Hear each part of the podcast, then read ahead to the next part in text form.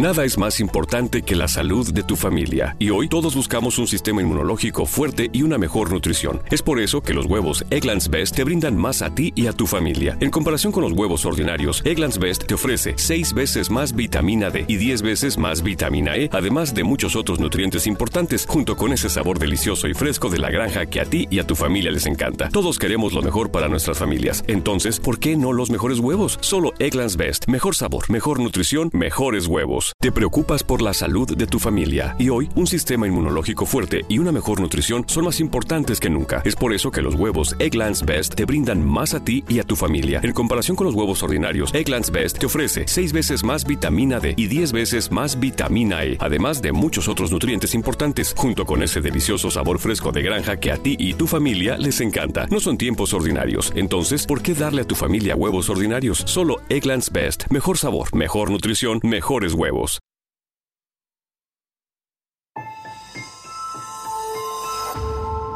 Durante años, se pensó que el Yeti vivía en los Himalayas. ¡Bienvenidos al Himalaya! Hoy, después de una extensiva investigación, sabemos que no es así. El Yeti está en México. Y este es su espacio. Yo, check this out. Good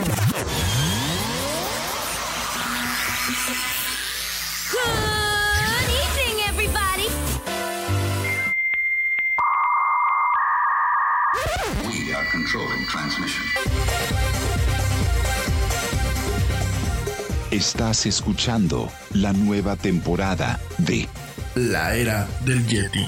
Tecnología, Actualidad, arte, música, entretenimiento, sexualidad. Política. y mucho más En este espacio, la era del Yeti.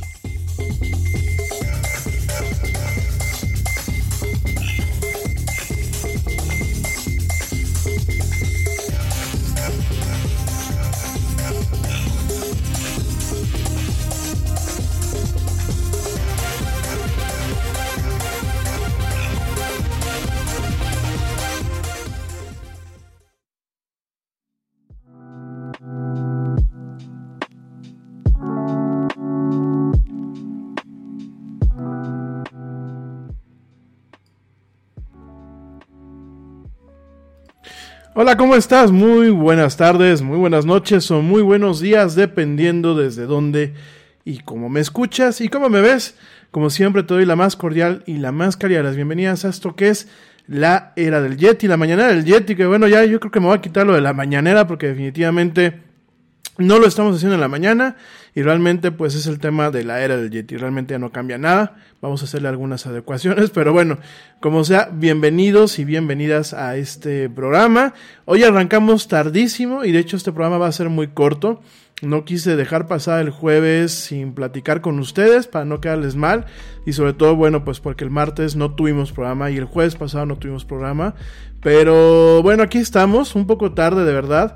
Eh, La verdad es que la ley de Murphy, la ley de Murphy con el tema del trabajo, eh, yo agradezco, no me quejo de que haya trabajo, pero definitivamente hay días que tú tienes un plan y definitivamente se te echa a perder por, por temas de trabajo, por temas de trabajo, no lo digo de mal, digo, yo creo que sobre todo en estos tiempos no podemos quejarnos de tener trabajo, sin embargo, bueno, pues eh, me, me- me- me estresa un poco que, bueno, tenía yo ya planeado pues varias cosas para el día de hoy y bueno, todo ha tenido que eh, pues sufrir algunos retrocesos, ¿no? Pero bueno, no sé cómo te encuentres, no sé cómo te encuentres a ti que me escuchas, pues desde México, desde Canadá, desde los Estados Unidos, desde Colombia, desde Puerto Rico, desde Panamá, desde Uruguay, desde Chile, desde Costa Rica, eh, desde Perú, desde Brasil, desde Venezuela, todos estos países de donde escuchan este programa y donde lo ven,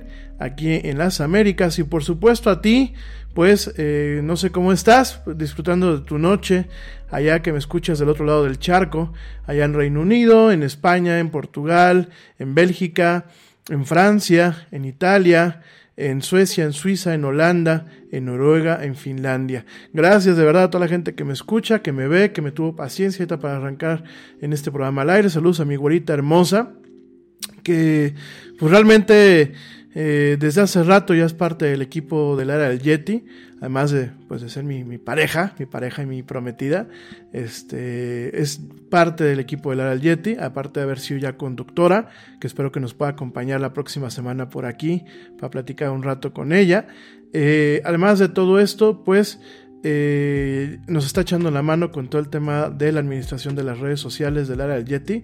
Va poquito a poquito, pero lo poquito que va haciendo le va quedando muy, muy padre. Gracias, mi güerita. Te mando un beso muy, muy grande, muy enorme. Te adoro, chiquitina. Y bueno, también saludos pues a la mamá y al papá del Yeti, que bueno, pues de hecho el papá del Yeti prácticamente me acabo de subir de junta con él. Este, y a la mamá del Yeti, pues también aquí la, acabo de ver hace unos minutillos. Pero igual les mando un besote y un saludo a mis viejos. Saludos también a toda la gente que me escucha, al equipo honorario del Ara del Yeti, a Pablo Marín, a George de Negre y al buen Ernesto Carbón. Mil gracias. Saludos, bueno, pues a Ivonne Kazán. Saludos a Taelus Ramírez. Le mando un fuerte abrazo a mi amigo Taelus Ramírez. Gracias por, por compartir este programa y por escucharme. Saludos también a mi amiga Rebeca eh, de la universidad. Eh, saludos también a eh, mi amiga Lili. Eh, saludos a mi familia en León. Saludos, pues, Adolfo, Adolfo Chora. También te mando un fuerte abrazo. Y saludos, bueno, en general a toda la gente que me escucha. Saludos a la doctora Areli. Saludos al doctor Ramón, que espero que nos puedan acompañar, pues, pronto.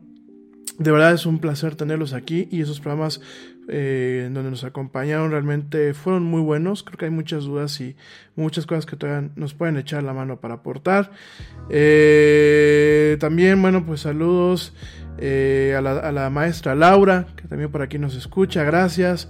Saludos también a Moni, que también por ahí nos está escuchando y nos está viendo quizás desde ayer. Eh, y bueno, en general, gracias, gracias de verdad y saludos a toda la gente que nos sigue escuchando. Saludos a mi amigo Sebastián Portillo, que ayer no lo mandé a saludar, pero también sé que nos escucha o nos ve. Te mando un fuerte abrazo, querido amigo. Y bueno, pues en general a toda la gente que nos sintoniza, pues a través de las plataformas de audio, como lo es Spreaker, como lo es Spotify, como lo es iHeartRadio, como lo es TuneIn, como lo es Stitcher, como lo es Deezer como lo es Pocket Cast y, Podcast Addict, que son dos plataformas, y por supuesto como son las aplicaciones que ya vienen incluidas en los sistemas operativos de Android, de Google y de iOS de Apple. Gracias de verdad por escucharme y bueno a la gente que nos escucha y nos ve a través de Facebook Live, de Twitch. De, eh, y de YouTube eh, en vivo y bueno pues también en diferido gracias oigan amigos pues me voy rápido con la agenda traemos un chorro de agenda y pues realmente traigo prácticamente una hora para decirla toda, pero bueno, vamos a, platicarla. De verdad les ofrezco una disculpa, tenía planeado pues hacer un programa más rico el día de hoy, llevármela con un poquito más de calma. Desafortunadamente, pues bueno, a veces así pasa, así pasan las cosas, como sea, pues gracias a la vida, gracias a Dios que hay trabajo, ¿verdad? Aunque sean problemas, qué bueno que hay trabajo. Pero bueno, oigan, eh, vamos a arrancar. Miren, el día de ayer me faltó un tema de la agenda, ahorita lo voy a platicar, que es una startup que quiere empezar a cobrar por usar un motor de búsqueda, como en el caso de Google, como en el caso de eh, Bing. Yo sé que aquí casi nadie en México usamos Bing. Yo no sé la verdad Microsoft por qué mantiene viva esa, ese motor de búsqueda. A mí personalmente no me gusta. Yo soy fan de Microsoft, soy soy partner, que le llaman ellos. Tengo, estoy dentro de uno de sus programas de, de, socios que le llaman ellos. Tengo mis certificaciones. Pero yo creo que como cualquier eh, buen tecnólogo hay que reconocer cuando las cosas hacen bien y cuando las cosas hacen mal. Me parece que Bing fue uno de esos caprichos de Microsoft, que al igual que Mixer, que la semana pasada ni siquiera lo comenté porque yo creo que aquí mucha gente en, México no conoce Mixer, sin embargo la semana pasada Microsoft que lanzó esta plataforma de video para competir con grandes como Twitch, eh, inclusive como para competir un poco con el tema de eh, YouTube Gaming en la parte de videojuegos, pues la semana pasada les dijo, ¿sabes qué chato? Goodbye, me voy a asociar con Facebook para transmitir todo el tema de video de videojuegos a través de su plataforma y ahí quedó. Y así Microsoft ha tenido varias cosas, no es el único. Google también ha creado cosas y las ha tronado al poco tiempo. Sin embargo, en el caso de Microsoft, pues son ya bastantes cosas, ya empieza a ser molesto. Yo sé que muchos son herencias. Creo que uno de los periodos más negros eh, para Microsoft como empresa, no tanto en ganancias, sino en imagen de marca, sino en relación con el consumidor. Definitivamente fue la época con Steve Ballmer. Me parece que el señor Steve Ballmer eh, hizo un trabajo muy detestable como al frente de Microsoft. Me parece que Satya Nadella tiene un poco más de visión, tiene un poco más de contacto. Me gusta a mí personalmente este enfoque abierto que está manejando Microsoft ahorita. Me gusta mucho el tema en donde realmente se está acercando al consumidor, en donde realmente vemos medidas eh, muy acordes a los bienestar del consumidor, del consumidor masivo. Porque por supuesto me queda muy claro que Microsoft tiene su mercado en lo que realmente es el, tema enterprise, ¿no? El tema de eh, las grandes corporaciones, el tema de, las grandes, de los grandes sistemas.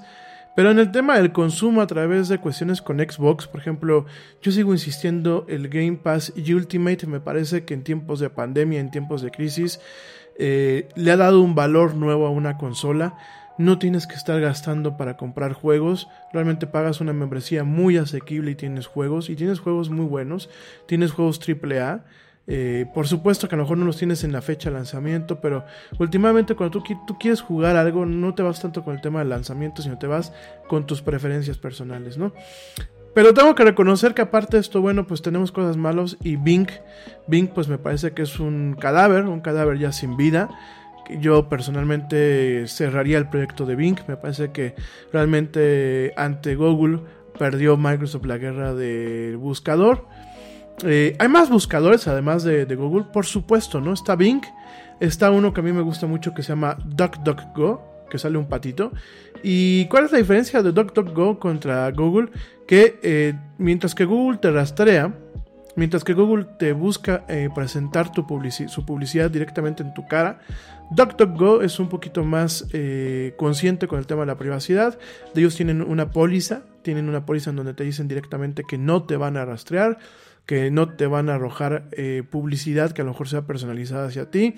Y bueno, DuckDuckGo de hecho se utiliza para navegar la Deep Web.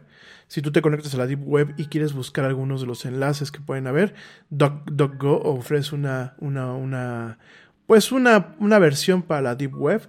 Eh, a mí me gusta mucho, aunque no tiene la misma calidad de resultados que tiene Google en la, en la web normal. En la Deep Web, pues es otra cosa. Y eh, por supuesto también tenemos un motor de búsqueda como es el de Wolfram Alpha. Bueno, diferentes motores de búsqueda y por supuesto Bing, ¿no? Sin embargo, te comento que bueno, una startup, una startup eh, actualmente está probando el modelo de suscripción para lo que son los motores de búsqueda. Es decir, están creando una empresa, una empresa en donde el motor de búsqueda se subsidie o bueno, se capitalice a partir de un modelo de suscripción y no de un modelo basado en la publicidad, ¿no?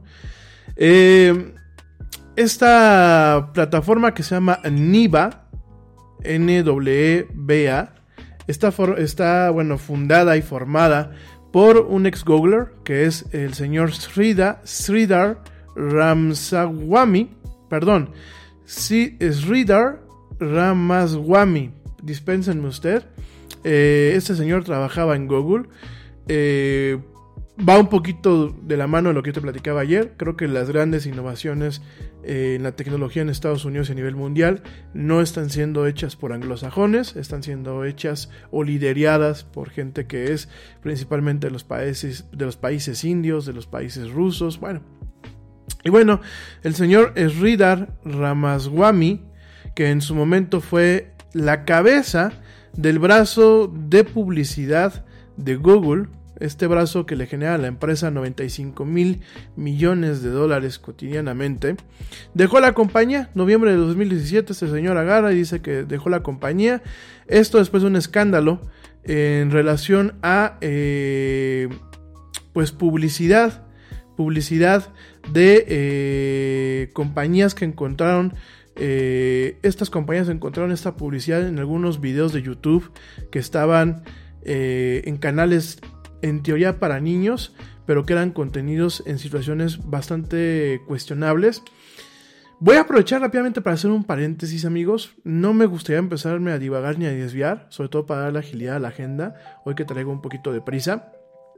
Pero este tema de este escándalo del 2017 que lo cubrimos aquí en la era del Yeti, que lo platicamos, este escandalazo, porque realmente fue un escándalo, donde encontrábamos, bueno, pues tristemente videos eh, en canales o con contenidos en teoría para niños, videos de índole sexual, videos eh, macabros, videos como para traumatizar a los niños, eh, videos, bueno, pues de muy lesa calidad y de leso sentido.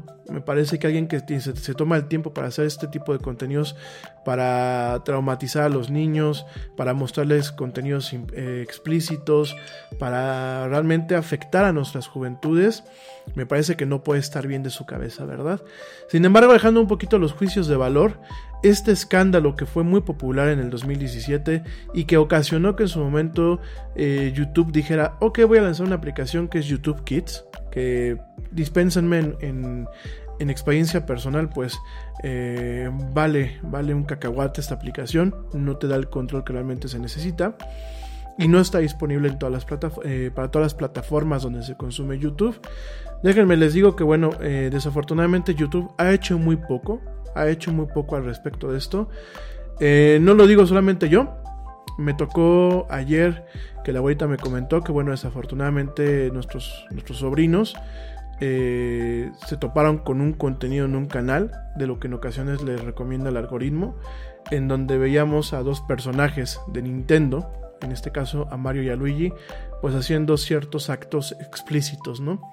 Actos que no deben de ver los niños y que en teoría no deberían de estar en YouTube, sobre todo cuando pues este tipo de plataformas han ido mucho de moralistas y te quitan un desnudo. Xfinity rompe la barrera con velocidad Wi-Fi más rápida que un geek. Y con X1 obtienes TV en vivo y las apps de streaming más populares. Mejora hoy. Haz clic, llama al 1-800-333-0010 o visítanos hoy. Aplica restricciones. Velocidades reales varían y no están garantizadas. Requiere X-Fi Gateway compatible. Nada es más importante que la salud de tu familia. Y hoy todos buscamos un sistema inmunológico fuerte y una mejor nutrición. Es por eso que los huevos Egglands Best te brindan más a ti y a tu familia. En comparación con los huevos ordinarios, Egglands Best te ofrece 6 veces más vitamina D y 10 veces más vitamina E, además de muchos otros nutrientes importantes, junto con ese sabor delicioso y fresco de la granja que a ti y a tu familia les encanta. Todos queremos lo mejor para nuestras familias. Entonces, ¿por qué no los mejores huevos? Solo Egglands Best. Mejor sabor, mejor nutrición, mejores huevos. Artístico, aun cuando muchas veces es una pintura, pero yo no entiendo cómo te dejan estos contenidos, ¿verdad?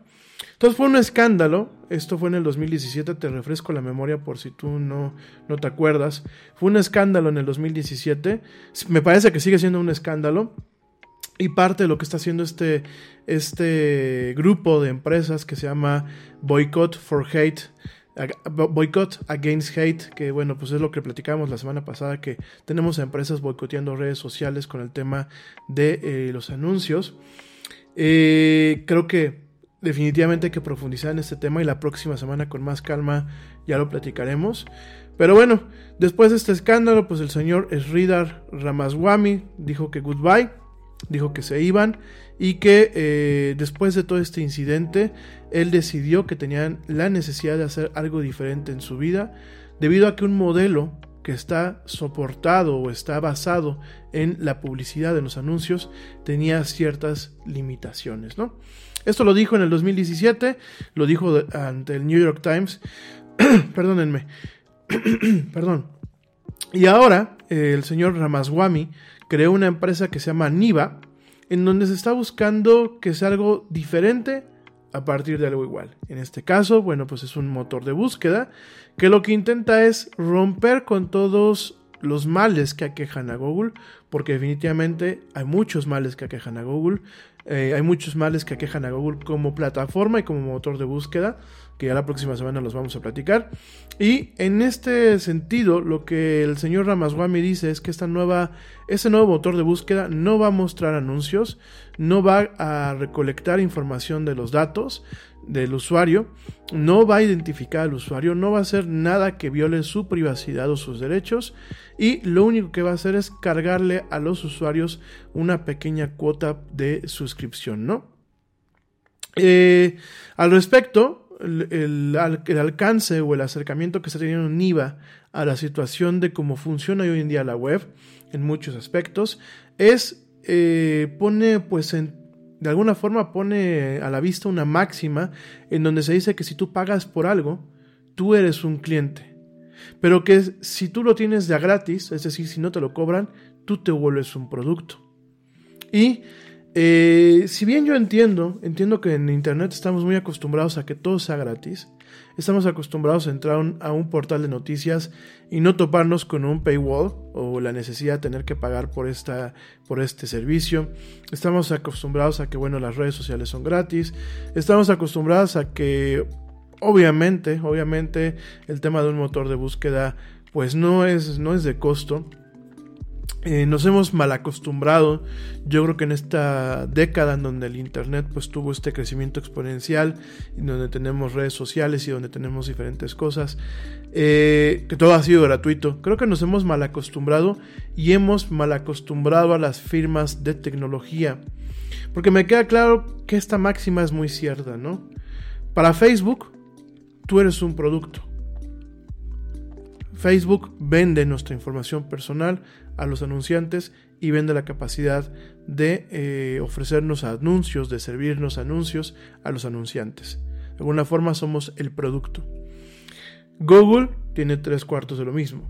Maneja un tema de los AdWords, de su, bueno, ya no se llaman AdWords, ya es el, Google eh, Ad Display Network, ya el tema de AdWords ha ido como que perdiendo un poco el uso que se le daba, a pesar de que se siguen subastando letras clave, a pesar de que sigue habiendo este mercado que aquí en México ha mantenido a muchas agencias de marketing digital, cuando realmente eh, muchas veces pues sí se hace mucha publicidad, se hace mucha propaganda, pero no se obtienen los resultados que realmente se buscan. Eh, yo no me meto en el tema de marketing digital. ¿Por qué? Porque aunque tengo las certificaciones, tengo una certificación de Google, inclusive la firma de consultoría en algún momento eh, tuvo el estatus de eh, agency para, para, Google. Yo me retiré de todo eso ¿por qué? Porque además de que no me gusta el estar lidiando con las políticas de Google, no me gusta el de que Google no te entregue una factura y yo después lo tengo que facturar al cliente y se vuelve un poco enredoso el tema. Eh, no me gusta que muchas te buscan clientes que no tienen una estrategia de, marketing y de, publicidad adecuada y creen que solamente porque tú, los anuncias en internet ya van a tener un impacto, ya van a tener un éxito. Y además de que, lo tengo que decir, yo sé que siempre lo digo en este programa, probablemente algún día me quiera linchar algún compañero que pues a lo mejor tiene su pequeño negocio a partir del marketing digital, pero todo este tipo de cosas son un negocio muy sucio, es un negocio muy negro se los digo abiertamente, eh, todo el tema de la administración de redes sociales, todo el tema de la administración de publicidad, de marketing digital, como se le llama, eh, por lo menos en México, lo, digo y lo digo eh, sin afán de generalizar, de generalizar y sin afán de, que se ofenda al gremio, ni de escupir para arriba, es un, es un, son negocios muy sucios. Es un tomadero de, de pelo al cliente, es un robadero, porque eso es lo que hay que decir. A ti Google a lo mejor tú compras 500 pesos en créditos de Google para el tema de las subastas de AdWords y tú le, compras, te, le cobras al cliente 3 mil pesos por prácticamente no hacer nada. ¿Por qué? Porque últimamente no se alcanzan los resultados. Tú vendes lo que es prácticamente aceite, aceite de, de víbora como decían en el viejo, este aceite de, víbora para eh, sanar quizás la necesidad de que, que, tiene un cliente para generar eh, visitas a sus, a sus sitios y sobre todo consumo, porque de nada sirve que tú tengas publicidad en internet si el cliente no termina consumiéndote, ¿no? Y cuando tú realmente haces un análisis de la tasa de bateo, es decir, de la tasa de operaciones exitosas que provienen de un lead que viene a través de a lo mejor de una búsqueda o que viene a través de una red social y lo materializas en el tema del dinero, te vas a dar cuenta que tu inversión es mucho más alta de lo que realmente estás recuperando. Algunos de, todos, algunos de ustedes probablemente me dirán, es que a lo mejor no lo sabes hacer, es que a lo mejor no has consultado con buenas agencias de eh, marketing digital, es que a lo mejor esto, es que a lo mejor aquello. Lo vuelvo a decir, no generalizo, pero el grueso de este tipo de mercados, que muchas veces ni siquiera son operados por mercadólogos ni publicistas, por ahí me tocó un tema un día de, no, pues es que yo soy arquitecto, como no me fue bien en el tema de la arquitectura, pues decidí poner una agencia de marketing digital.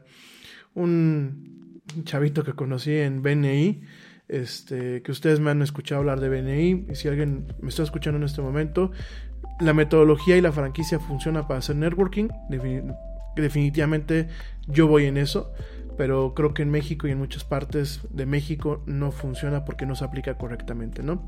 No voy a entrar en detalles en eso, pero conocí a un carnalito ahí en, en, en BNI que tenía una agencia de marketing digital y el señor era eh, administrador de empresas, pues ya se sentía publicista, ¿no? Y se sentía mercadólogo. Lo digo sin afán de, de ofender. Yo sé que un título no te debe de atar. Eh, es como si yo dijera, bueno, pues estoy atado a un título, yo no podía saber nada de informática, ¿verdad? Sin embargo, en este caso no lo sabía, se cobraba aleatoriamente. Yo le decía, oye, ¿en qué basas tus precios, no? Porque en algún momento intentamos hacer una alianza. Le decía, ¿en qué basas tus precios? Y me decía, no, pues yo cobro una parte que va para Google y lo demás pues me lo quedo yo para mí. Sí, pero ¿en qué lo basas, no? ¿Cuál es tu, cuál es tu valor agregado? ¿Con qué, ¿Con qué ética te acercas a un cliente y le dices, te voy a cobrar 10 mil pesos cuando tú nada más vas a invertirle solamente mil pesos a lo que estás haciendo, ¿no? Y me dijo algo que tiene razón, ¿no? Porque a veces así son los productos y los servicios. Y me dijo, es que este. Eh, pues eso ya, es cosa de cada cliente, ¿no? Bueno, eh, al final yo le decía, bueno, ¿y tú cómo justificas ese cobro? ¿Cómo se lo.? O sea, tú tienes un método garantizado donde les vas a garantizar eh, un ingreso. No, yo les garantizo pues un número de visitas al mes. No, sí, yo también puedo garantizar un número de visitas al mes. Pero ese número de visitas se va a reflejar realmente en lo que es el, el, costo. O sea, se va a ver reflejado en ventas, perdón. O sea, si yo invierto 5 mil, me van a llegar 10 mil o por lo menos voy a quedar tablas, digo ya en el peor de los casos. Entonces, definitivamente, lo quiero ser muy franco con ustedes, ya lo platicaré algún día eh, y le pondremos los puntos a la I, a la CIS. Definitivamente, la industria que redes como Facebook, la industria que una plataforma como Google ha creado, en algunos casos, debo decirlo, es una, es una porquería, es un cochinero y ha creado malos vicios, ¿no? En este aspecto, eh, yo coincido mucho con el enfoque que plantea el señor Ramaswamy y el enfoque que tiene Niva. Eh, por supuesto que quizás sea una venta difícil a todos los que ya nos acostumbramos a que las cosas sean gratuitas en el Internet. Por supuesto que se vuelve una, una, venta difícil cuando creo que ya estamos saturados con el tema de los, de los modelos de suscripción, cuando el tema del software como servicio pues se ha vuelto ya no algo como una alternativa, sino se ha vuelto inclusive algo invasivo. Y hay muchas cosas que ya no, ya no eres eh, dueño del derecho de uso o de la licencia perpetuidad.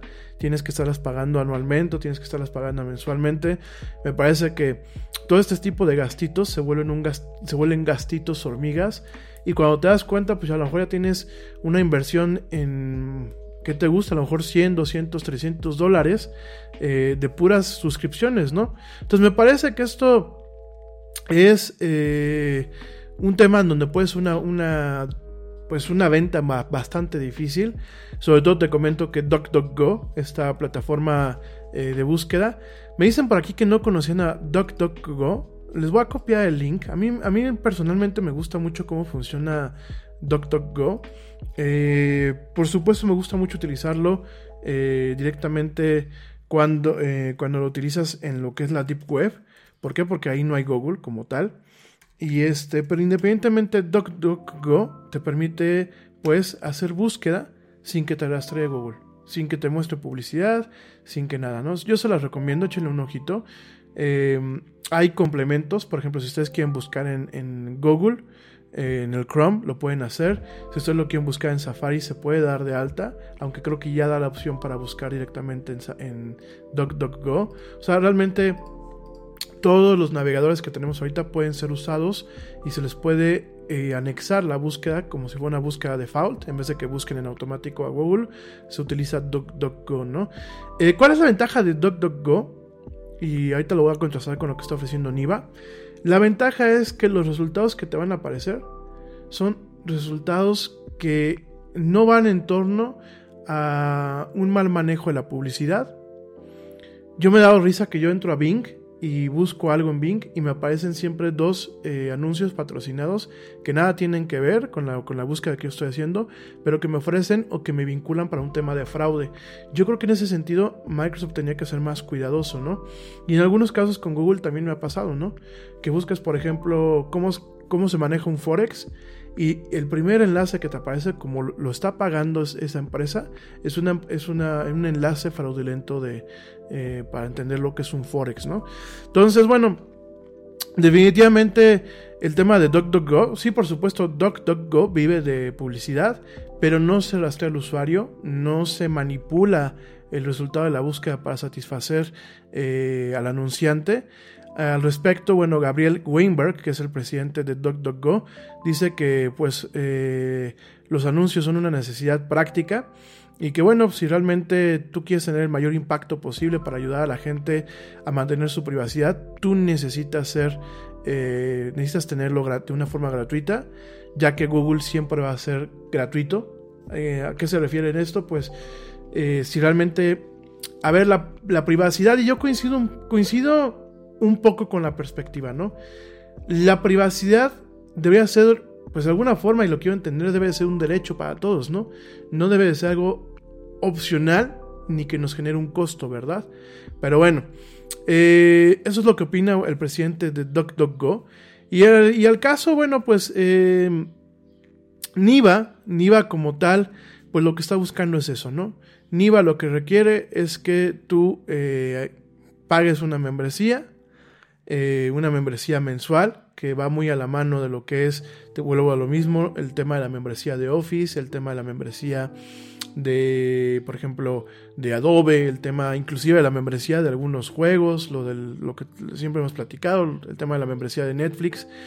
Y definitivamente creo que eh, por ahí alguien comentó, ¿no? Comenta varios profesionales han comentado que les parece que es una burla, es una burla y no, y no bastante, nada graciosa.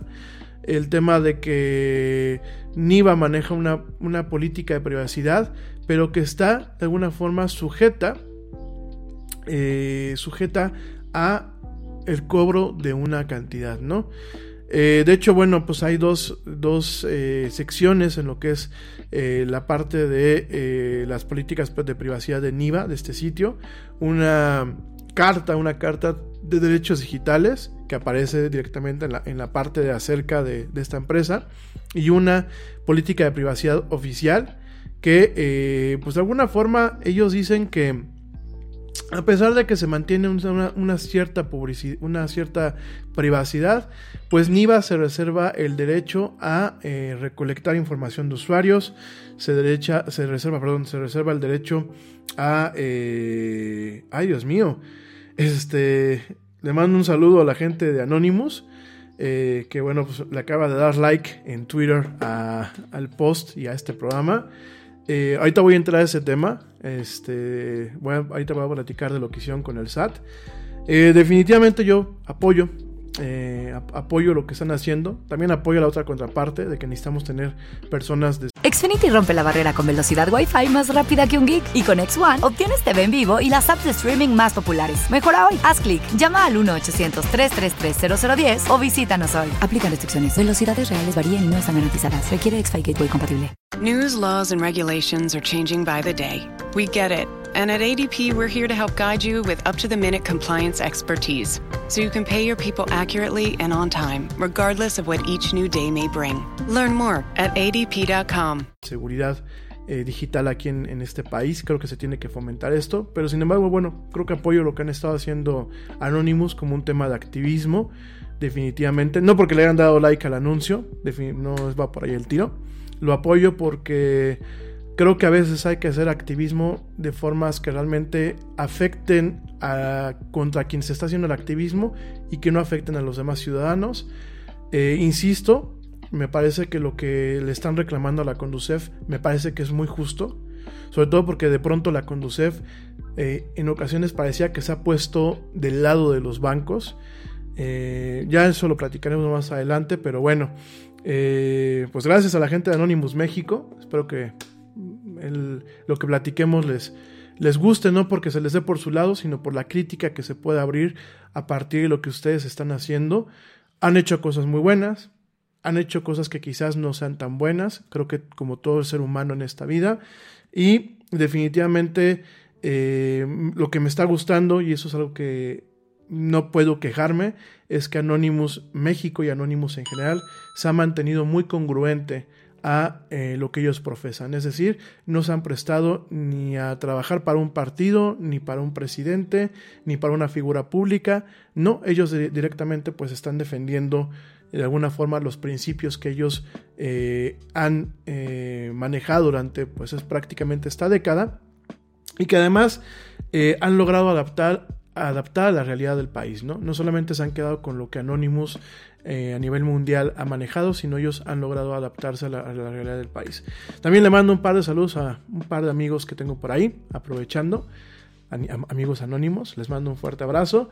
Eh, gracias por la información que a veces me hacen llegar para yo poder platicar estos temas y gracias por todos los conocimientos que en ocasiones me comparten. Ustedes saben quiénes son, les mando un saludo. Bueno, en el caso de Niva, Niva directamente, regreso un poquito al tema, dispénsenme que me distraje, es que sí me llamó la atención.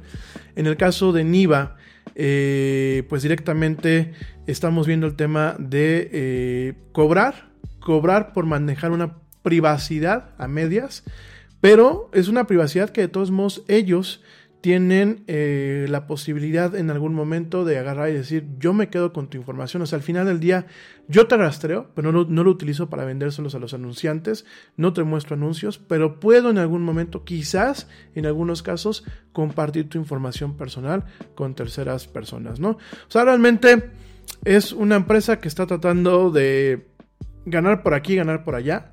Eh, definitivamente lo que veo es que el señor... Eh, Sridhar Ramaswamy, si bien se alejó de Google por el escándalo de los niños y si bien quizás hizo lo correcto al momento de dejar su puesto, lo que yo estoy viendo es que de todos modos pues está repitiendo los mismos errores y quizás los está amplificando, ¿no? Y lo que me preocupa y lo quise comentar esta nota, me parece además de que sea una nota interesante, lo que yo quiero comentarles es, estamos viendo, estamos viendo en, esta, en esta época, eh, una situación en donde de pronto nos estamos topando con el tema de que la privacidad tiene un costo, ¿no? Es decir, ya no es un derecho básico, ya el que mi, información en línea se cuide ya no es un derecho básico, ya no es algo que deba, deba de estar cubierto por las cartas magnas del país, que deba de estar eh, cubierto, bueno, pues directamente por, eh, pues principalmente el tema de eh, por ejemplo, eh, vaya, por inclusive las políticas de privacidad de las empresas, ¿no? Porque las políticas de privacidad de las empresas, eh, salvo que intenten tener un compliance con lo que es la GP, GP, GP, GPPR de, Europa, esta serie de medidas para el tema de la pues de alguna forma de, proteger la privacidad, esta ley general que, que pasó la Unión Europea, eh, salvo que ellos, salvo que no se creen las políticas de privacidad adecuadas para tratar de cumplir con este tipo de cuestiones, realmente no se, no, a ver, son políticas de privacidad, pero que pocas veces realmente están protegiendo tu privacidad. Realmente es un tema de avisarte y de lavarse las manos para decirte, compadre, yo voy a utilizar la información que yo tengo tuya para hacer lo que se nos da la gana con ella, ¿no? Y a pesar que aquí en México tenemos al INAI, eh, que el INAI pues ha buscado el Instituto Nacional de Acceso a la Información, que de alguna forma ellos también han intentado pues pasar este marco regulatorio de eh, políticas de privacidad en México. Dispénsenme que me están aquí, manden y manden mensajes. Eh, gracias a la gente que me sigue escuchando. Denme en chance, ahorita les voy contestando poquito a poco y si puedo les contesto al aire. Ya me queda muy poquito tiempo de programa. Eh, si bien todo esto, queridos amigos, eh, aquí en México tenemos este organismo que, bueno, en algunos casos inclusive ha llegado a multar. Realmente las políticas de privacidad, cuando uno las lee, cuando uno las analiza, cuando uno las valora, cuando uno pues realmente eh, hace un análisis al respecto, es, es como, no te estoy pidiendo permiso, te estoy pidiendo disculpas de, antemano, ¿no? Es como decimos aquí en México, prefiero pedir perdón a pedir permiso. Y aquí lo estamos viendo, ¿no? Lo vemos en este, en este contexto, eh, lo vemos también en Estados Unidos, lo vemos en muchos países. Y lo que me preocupa ya para finalizar este, este tema es tenemos una empresa como Apple que agarra y que en los últimos eventos que ha tenido y en la última publicidad que ha manejado, ellos te dicen, con Apple estás pagando privacidad. Ustedes vean un poquito su publicidad y, vean que un poquito ese es el mensaje, ¿no? Con nosotros estás pagando privacidad. ¿Qué significa esto? Que entonces va a llegar un momento en que la privacidad nos va a costar. Vamos a tener que pagar servicios para mantener nuestra privacidad. Yo entiendo que todos son negocios, siempre lo he dicho, viva el capitalismo, pero el capitalismo tiene que empezar a dejar de ser este capitalismo de bárbaros que estamos teniendo en este momento y de alguna forma volverse un capitalismo más social. Cuando hablamos de capitalismo social no hablamos de dos elementos opuestos. De hecho, el tener una sociedad que esté feliz con el capitalismo es bueno para el capitalismo, es bueno para el mercado. Eh, rompiendo un poquito con lo que a veces los socialistas dicen, eh, y no me voy a meter en estos temas ahorita de lleno, pero realmente al mercado le conviene que la gente tenga poder adquisitivo. Cuando la gente dice es que las empresas quieren que la gente esté jodida y que todo el mundo esté muerto de hambre y los ricos se hacen más ricos a partir de que los pobres se hacen más pobres, son falacias que inclusive son falacias lógicas, amigos míos. Porque yo como empresa, yo quiero que yo quiero ganar. Pero para yo poder vender, por ejemplo, un iPhone y me lo puedan comprar la gente que me lo quiera comprar, necesito que esta gente tenga dinero. Si no tiene dinero, pues a qué aspiro, ¿no? Sin embargo, dejando esto un poquito al lado, porque no me voy a meter en estos rollos ahorita, dejando un poquito esto al lado, yo lo que quiero comentarte es, eh, creo que el capitalismo tiene que bajar un poco al tema social y dejar de querer o intentar comercializar cosas que no deberían de comercializarse. Aquí es un trabajo doble, creo que los gobiernos están fallando muchísimo con el tema del cuidado a la privacidad. Creo que hacen falta, hacen falta expertos en estos temas para asesorar a los gobiernos, a, los aparatos legislativos y decirles, vamos a pasar una ley que sea ni muy muy ni tan tan. Porque en el caso de la GPPR eh, eh, europea, hay algunas cosas que tú dices, oye, espérate, ¿no? Te fuiste over the top, te fuiste muy arriba. Creo que se tiene que buscar un punto medio en donde realmente eh, se castiga a las empresas o se castiga las firmas que están buscando, pues en algún momento pasarse de listas con el tema del manejo de nuestra privacidad. Pero también se debe de buscar una forma en donde a ciertas empresas no se les cuarte su capacidad de operación, obviamente. Es un equilibrio muy, muy, muy cañón, lo reconozco. Creo que eh, se necesitan muchos expertos que realmente creen un andamiaje, un framework, como le dicen en inglés, una serie de estructuras que realmente nos ayuden a definir de una forma lo más eh, balanceada posible este equilibrio. Pero sobre todo yo creo que en ese sentido debe de haber parte de este andamiaje, debe de empoderar al gobierno o a los órganos autónomos de gobierno para evitar que el gobierno después agarre y quiera meter censura a todo el mundo. Vamos a pensar que a órganos autónomos, en el caso de México, pues se me ocurre a lo mejor el INAI, o crear un, instituto, crear un, un órgano totalmente autónomo que tenga la capacidad jurídica y legal de regular y de ver por la privacidad de las personas, pero de alguna forma se les debe de presionar a las firmas de tecnología en donde el tema de la privacidad no sea como hasta ahorita se viene manejando en muchas cosas, que no sea, por ejemplo, en algunos programas de Google, como en algunas cosas de Facebook, que no sea opt-out, que no sea es, a ver, tú salte, brother, o sea, tú tómate el tiempo de buscar la forma de sacar tus datos de nuestra plataforma, de tus datos privados. No, yo creo que lo que se debe de buscar es que sea opt-in, es decir, que sea el, a ver compadre, a ti te interesa que te demos publicidad que va enfocada a ti, a ti te interesa que te rastreemos de tal forma que si tú estás buscando cerveza en internet, eh, Amazon o, yo Facebook o, Google como tal te presentemos opciones de cerveza, pero es tu prerrogativa. Yo te estoy preguntando si tú quieres compartir esa información para que nosotros tengamos esto. Y muchas de las firmas de tecnologías me pueden decir, ya lo hacemos. Perdónenme, señores, no lo están haciendo. Lo están haciendo con mecanismos para tapar el ojo al macho, como decimos aquí en México. Lo están haciendo con mecanismos en donde definitivamente eh, hay una falta de respeto a la información personal de cada uno de nosotros, porque se nota cada vez que hay una fuga y cada vez que de pronto nos llega a la gente que tenemos, eh, por ejemplo, dado de alta nuestro correo electrónico en un servicio como Have I Been Known, que ahorita se los voy a pasar, que son estos servicios que te avisan si tu, no, si tu contraseña, perdón, si tu dirección de correo electrónico o algún número de usuario fue encontrado en alguna lista de algunas fugas. Yo, por ejemplo, ya tengo un chorro, regresando al corte, se las enseño, y se nota la falta de respeto, que qué es lo que hacen cuando pasa esto, además de que no avisan en tiempo y en forma, y no, les no nos dicen muchas veces a las gentes, oye, brother, ¿qué crees? Tuvimos una fuga de información, y en esta fuga se fue tu nombre de usuario, tu dirección de correo electrónico, tu dirección de tu casa, tu teléfono e inclusive se fueron quizás datos que puedan vincularte con el uso de tu tarjeta de crédito, ¿no? ¿Saben cuándo les avisan a uno? Cuando ya alguien se enteró y a lo mejor pasaron dos o tres meses y te avisan, ¿no?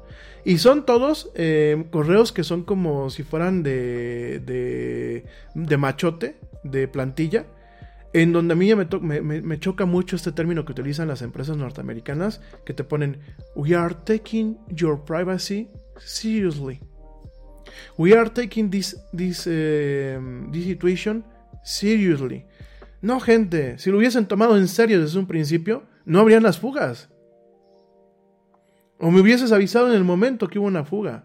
Mismo Adobe. Adobe a mí me metió en un par de líos porque se fugó la información de, el nombre, de mi cuenta de correo que utilizo yo con, con Adobe para me el servicio del Photoshop y eso, con identificación de la tarjeta de crédito.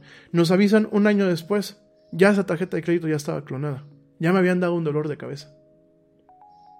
Creo que tenemos que facultar, a ver, bien ahorita con el tema del TMEC y con el tema de haber pasado la famosa Digital Millennium Copyright Act, que ya lo hemos platicado, el DMCA, que lo adaptamos aquí a México al estilo al estilo mariachi, a la mala y de madrugada. Este, perdónenme, así fueron las cosas. Dispénsenme.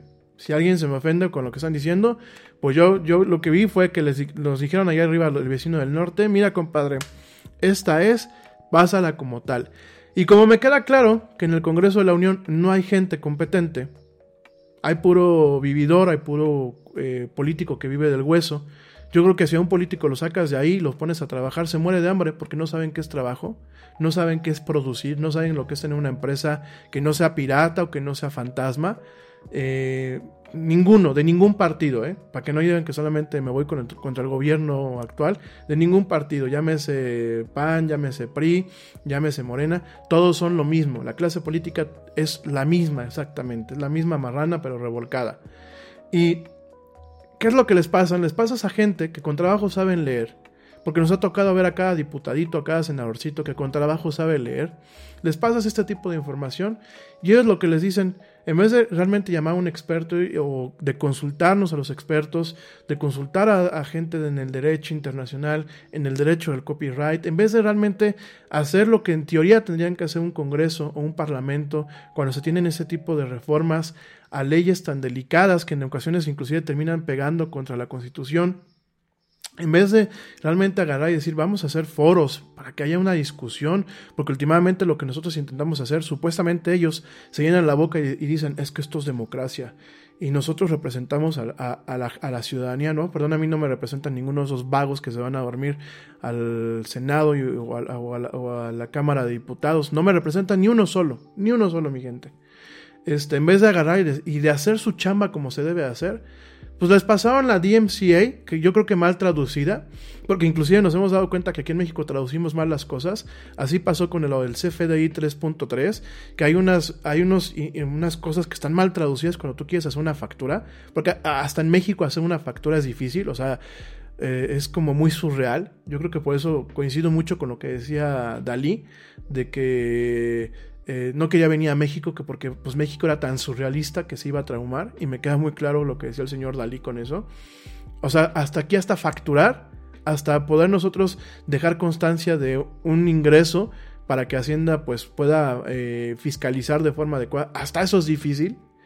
Pues lo mismo han de haber hecho estos señores, ¿no? Les pasaron el DMCA, tal y como lo tienen en Estados Unidos, que lleva más de 20 años diferentes organismos en Estados Unidos luchando para que se reforme, para que se transforme, para que se actualice la nueva realidad digital. Así se los pasaron y así lo pasaron, ¿eh? Así lo pasaron. La Cámara de Diputados, en vez de hacer un análisis, así la, así la regresó al Senado, ¿eh? Ya la platicaremos la próxima semana otra vez con un poco más de detalle.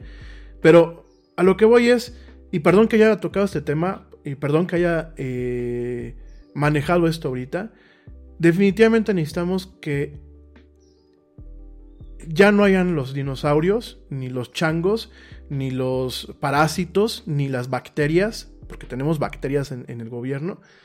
Eh, ya, no, ya no tenemos que promover que la gente que llegue a estos lugares tengan conocimientos, por lo menos básico de todo esto que estamos platicando en este programa ahorita, de tal forma que podamos ponerle un estate a las empresas y pasar mecanismos que permitan realmente no regular el mercado, regular la forma en la que ellas operan en torno a los beneficios o los perjuicios que puedan tener ante los clientes.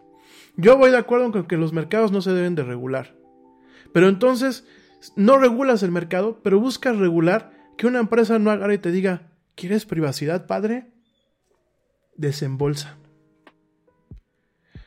Y si bien yo creo que a lo mejor Niva, por eso lo quise platicar, si yo bien pienso que a lo mejor Niva no va a caminar para ningún lado, me parece que a lo mejor es una, pues una mala idea lo que, lo que están proponiendo.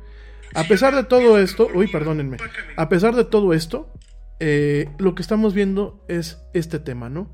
En donde quieres mantener tu privacidad, cállate con una lana. Cállate con una lana. Y esto es muy peligroso, amigos míos. Eh, es muy peligroso. Eh, cada día se vuelve más peligroso. Yo se los decía el día de ayer con el tema de seguridad digital. En los próximos 10 años vamos a darnos cuenta de un aumento prácticamente exponencial en el tema de crímenes cibernéticos. ¿Por qué? Porque cada día lo que está trepado en lo que es la nube y lo que está en nuestros dispositivos móviles o nuestros dispositivos que nos permiten conectarnos, cada día esa información va a tener más valor. Y no solamente va a tener valor para las partes nefastas, no solamente va a tener valor para aquellos que a lo mejor se dediquen a, hacer crimen electrónico, a crimen digital, aquellas bandas, porque ya empiezan a haber bandas en el tema del tema digital, sino también nos vamos a, a topar, mi gente, con empresas que quieran irse un poquito más allá de sus límites y empiecen a lucrar de una forma negativa con nuestra información. Eh, con esto voy a puntualizar, les recuerdo, el tema de los seguros. Aquí en México creo que ahorita estamos viviendo una, cuestión muy difícil con las aseguradoras. Por lo mismo también voy de acuerdo a lo que está haciendo eh, Anonymous. Me parece que la presión que está tratando de hacer es importante. Las aseguradoras aquí en México ya se les olvidó que habemos asegurados que llevamos a lo mejor una vida pagando un seguro de gastos médicos con tarifas que son muy altas, muy muy altas, que son inclusive en, ocasiones escandalosas. Ya se les olvidó que mucha gente hace un sacrificio para pagar sus pólizas de seguro de gastos médicos, de seguros de vidas, de seguros, por ejemplo, para la educación de sus hijos, las famosas segubecas. Ya se les olvidó que hoy en día eh, ya no es opcional el traer un seguro eh, para tu vehículo ya es, aunque no fuera por ley, es obligatorio. Ya no te puedes dar el lujo de agarrar y, no, y traer un coche sin seguro. En primer lugar, porque dejas desprotegido a una tercera persona en caso de que por tu culpa tengas un percance y la dañes, lo cual a mí me parece eh, aberrante, me parece que es un tema realmente de responsabilidad civil. Y segundo es porque hoy en día, amigos míos, los coches no son un lujo, son